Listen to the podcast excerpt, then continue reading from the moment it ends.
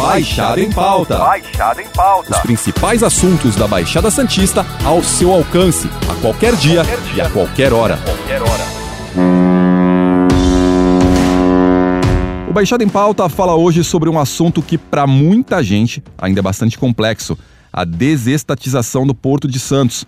Para falar sobre esse tema, recebemos o diretor-presidente da SPA, Fernando Biral. Biral, obrigado pela sua participação. Obrigado vocês pelo convite. É um prazer estar aqui e poder falar um pouquinho sobre a desestatização do Porto. Para a gente começar, como temos pessoas com todo o grau de conhecimento ouvindo, gostaria que você começasse explicando de forma simplificada o que é a tal desestatização do Porto. A desestatização é um processo que ele conjuga uma concessão de um ativo né, que pertence ao governo do federal né, e é, com também a alienação, a venda das ações da empresa que hoje explora, vamos dizer assim, essa concessão. O Porto, quando ele se iniciou, no século passado, né, nós tivemos aí uma concessão que foi feita pelo Estado naquela época é, para que fosse desenvolvido um porto. Então, na verdade, você não tinha nenhum ativo na ocasião. Então, era uma concessão é, em que se criavam as, as, assim, os primeiros cais, é, o, o, canal, etc. Então, você não tinha muito, vamos dizer assim, valor na concessão, porque o, o a CDS, né, que foi é, 1892 que se iniciaram as operações, partiu do zero. Hoje você tem um ativo que pertence ao Estado e esse ativo está sendo concedido e por causa disso é, é feito todo um processo para que você possa vender esse ativo, né, no sentido de vender os direitos de exploração, os bens, o patrimônio, nada disso é vendido, permanece com o Estado. Né? Assim como você tem no caso estradas, aeroportos, mas o direito de exploração ele é vendido né, para um, um privado e é, ele também é, acaba adquirindo as ações da empresa que hoje explora esse serviço, né, que é no caso a Autoridade Portuária de Santos. Essa autoridade hoje, né, essa empresa, ela não possui os ativos, ela também explora ativos que são do, do, do, Estado, né, do governo federal. Então, nenhum patrimônio hoje, é, nenhum terreno, é, nada disso está no nome da Autoridade Portuária de Santos. E isso vai permanecer. Né? Então vai permanecer com o Estado e essa empresa privada que vai explorar a concessão, ela só vai ter o direito de explorar economicamente, ou seja, fazer os arrendamentos, cobrar os aluguéis e também vai ter a obrigação de cuidar de toda a infraestrutura do porto. Né? Infraestrutura hoje que é, é conjuga é, os acessos né, rodoviário, ferroviário, também com a navegação do canal. O canal ele precisa ser mantido, né, precisa é, ser dragado, então são dispêndios enormes e é, o concessionário privado é o que vai fazer isso. Para o grande público, a gente começou a ler, primeiro no noticiário especializado, a questão da desestatização do Porto do Espírito Santo. É, o modelo que foi imaginado para lá, ele é 100% aplicável aqui ou existem diferenças? Existem diferenças. O Porto de Vitória é um porto menor e ele serviu para, principalmente ao longo desses três anos, é, para que é, se criasse, se fosse amplamente debatido aí o modelo que seria utilizado na desestatização. Santos acabou se beneficiando disso porque é, grande parte dessas discussões nós acompanhamos e nós tivemos a oportunidade de aperfeiçoar o modelo que vai ser empregado é, em Santos. Né? Então é, nós temos aí, nós estamos preparando os documentos né, que vão embasar a desestatização que se inspiraram no modelo de Vitória, mas tivemos alguns aperfeiçoamentos. É, o modelo de Vitória ele é um modelo muito interessante porque ele realmente transfere todas as atividades e principalmente as obrigações de investimento né, para o concessionário privado. E é isso que nós estamos fazendo aqui também, é colocando muitas obrigações de investimento. Essa é uma das principais vantagens da desestatização. Né, porque nós temos a celeridade, temos é, também é, a oportunidade né, de realizar investimentos que demandam um capital muito grande que muitas vezes o Estado não vai ter naquele momento para alocar. Então, um dos exemplos é o túnel, né, que é um dos principais obrigações de investimento que beneficia diretamente a cidade. A gente tem muitos Ds, né, em palavras difíceis, desestatização e a desburocratização. E você fez muito isso na sua gestão e já é preparando para um terreno fértil para desestatização, isso acontece? Exato. A desburocratização, né, como e, e também todos os é, avanços que nós tivemos na gestão, eles se deram para quê? Para que a gente pudesse vender a empresa né, por um valor justo. Então, é, essa é uma preocupação que nós tivemos, porque a exploração econômica que vai ser realizada pelo concessionário privado é, vai ter um, um, alto valor, né? Mas uma coisa é o concessionário privado comprar uma empresa que é deficitária. Então ele vai falar assim, poxa, mas como é que eu exploro o valor sendo que ao longo de todo esse tempo o Estado não, não, não conseguiu? Por quê? Será que é realmente um bom ativo para ser explorado ou é um, um mico, né? Como o pessoal diz. Será que é um ativo ruim? E aí nós provamos ao longo desses três anos que uma administração é, séria, né, profissional, técnica, pode realmente extrair benefícios econômicos dessa atividade, né? Até porque assim o investimento ele tem que ser remunerado. Então ninguém vai investir para é, não ter a remuneração. Isso serve tanto para o privado quanto para o estatal. Nós provamos que o investimento pode ser bem remunerado. Então isso vai ser a base para que a gente possa fazer a venda né, é, para o setor privado por um preço justo. E quais os benefícios, tanto para o setor portuário quanto para a cidade, da desestatização? O Porto de Santos ele é o indutor econômico do desenvolvimento da região. Então, em função disso, é vital que a gente tenha desestatização, porque nós precisamos dos investimentos que estão previstos no contrato de concessão.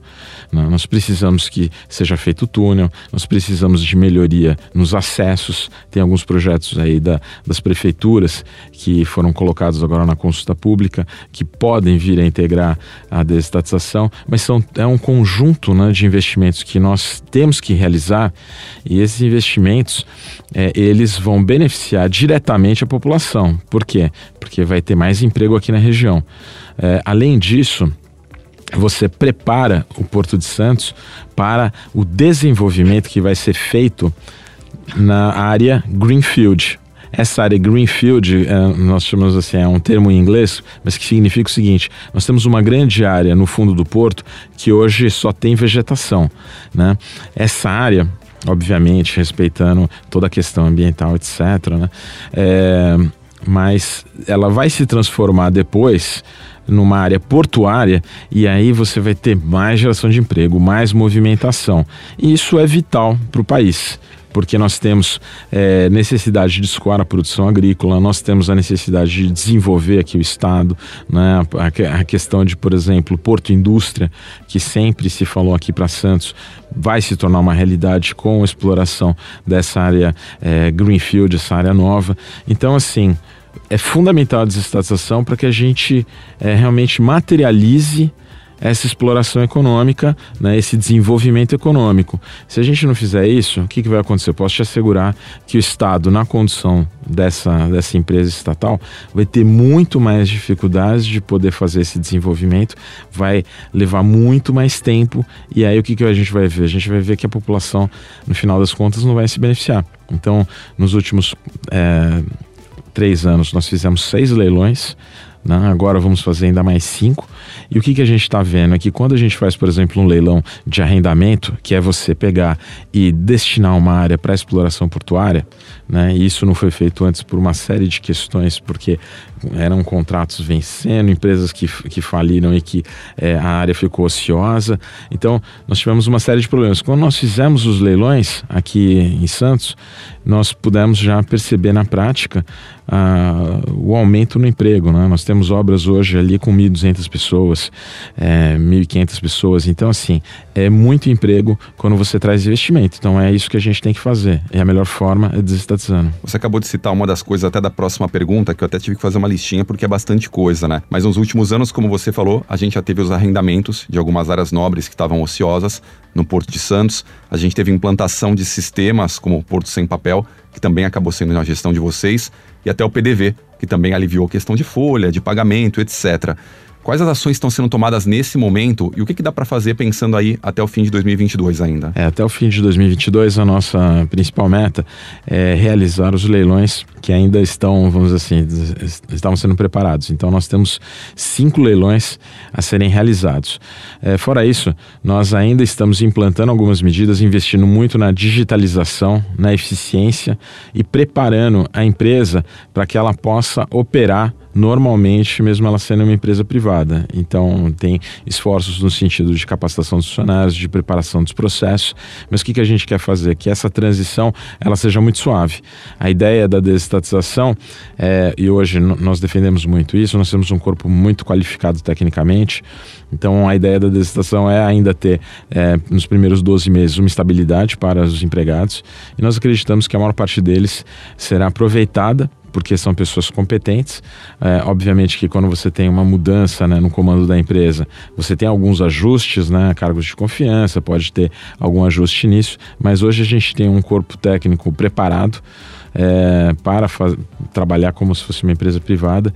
É, então, é, essa é a principal agenda nossa, né? Quer dizer, fazer ainda continuar esse processo aí de modernização, digitalização né? e capacitação dos nossos funcionários. Eu acho que a pergunta que todo mundo se faz é quando essa desestatização vai sair? A gente tem aí um ano eleitoral, eleição polarizada, Lula, Bolsonaro, uma terceira via tentando se formar. O que, que, pode mudar numa eleição? Por exemplo, Bolsonaro saiu do poder, o PT volta. A gente volta a estaca zero? Bolsonaro continua. 2023 vai ser o ano? Porque aparentemente 2022 já está difícil a desestatização ser concluída, ou dá para ser ainda? Olha, nós estamos trabalhando para realizar nesse ano o leilão. De qualquer forma, é, se o leilão acontecer em 2023, por alguma razão, a gente acredita que deve ser respeitado é, pelo próximo governo, independente de qualquer coisa. Porque o que nós estamos falando é. A, o, o aspecto mais importante, talvez, aí a ser ressaltado, é que ainda continua sendo uma concessão. É, então, uma concessão que vai ser explorado pelo, pelo privado. Mas a concessão, quer dizer, ela já foi feita em outros governos, inclusive governos de esquerda. Então, é, a nossa expectativa é que isso seja respeitado. Né? É, de qualquer forma, nós estamos trabalhando para realizar esse ano. E, assim, se tiver algum contratempo nisso e for para o próximo ano e, eventualmente, uma, uma reação é, do próximo governo em relação a isso, a gente lamenta muito, porque é uma questão técnica, a partidária. É, o Porto de Santos ele precisa dos investimentos e a gente sabe que, independente do governo, é muito difícil que uma estatal realize os investimentos em função das amarras que tem. E a gente precisa de alguém realmente com ímpeto empreendedor para desenvolver uma área gigantesca. A gente dobrou a área do porto, né? A poligonal ela duplicou. Então, a área do porto, a parte seca, que era de 8 km, pulou para quase 16. A gente tem 8 km para serem explorados. Você deixar isso na mão do Estado é muito tempo para você poder organizar é, essa exploração. É, um leilão hoje que o Estado é, organiza é, são três, quatro anos de preparação. Dizer, na, na, mão do privado isso vai ser muito mais rápido, ele vai é, ter a possibilidade de discutir os projetos. Os projetos eles são dinâmicos, então é, precisa dessa esse ímpeto empreendedor aí do privado para isso. Para a gente finalizar, o então ministro de Infraestrutura Tarcísio, agora pré-candidato ao governo de São Paulo, disse que a construção de um túnel estaria associada à questão da desestatização. É, a gente está aqui no Grupo Tribuna, 128 anos de jornal, há 60 pelo menos a gente fala ou ponte ou túnel e nada sai. E aí? Sai? Sai. O túnel ele está previsto dentro da desestatização, então os recursos vão ser alocados pelo novo concessionário para a construção do túnel. Esse túnel ele vai ser licitado pelo governo federal e então hoje tendo a questão é, econômica equacionada, então a gente pode dizer que sai sim. Quando? É, provavelmente é, nós estamos trabalhando até para tentar adiantar isso, para iniciar o processo já de concessão agora. A gente teve uma boa notícia semana passada, a gente está falando aí na última semana de março, é, que nós tivemos a qualificação do túnel como objeto aí do, do PPI, que é o Programa de Parcerias e Investimentos. Né? Então, os estudos foram qualificados para realmente haver a, a, a, concessão desse ativo. Biral, obrigado pela sua participação no Baixada em Pauta. Na semana que vem a gente volta com outro papo com outro convidado. Lembrando que esse podcast está disponível no G1, Apple Podcast, Spotify, Deezer, Google Podcast e Castbox. Nos aplicativos existe a opção para você assinar esse podcast e receber um aviso sempre que um novo fica disponível. Eu sou Alexandre Lopes e encerro Baixada em Pauta por aqui. Até o próximo. Tchau. Baixada em Pauta. Baixada em Pauta. Os principais assuntos da Baixada Santista ao seu alcance, a qualquer dia, qualquer dia. e a qualquer hora. Qualquer hora.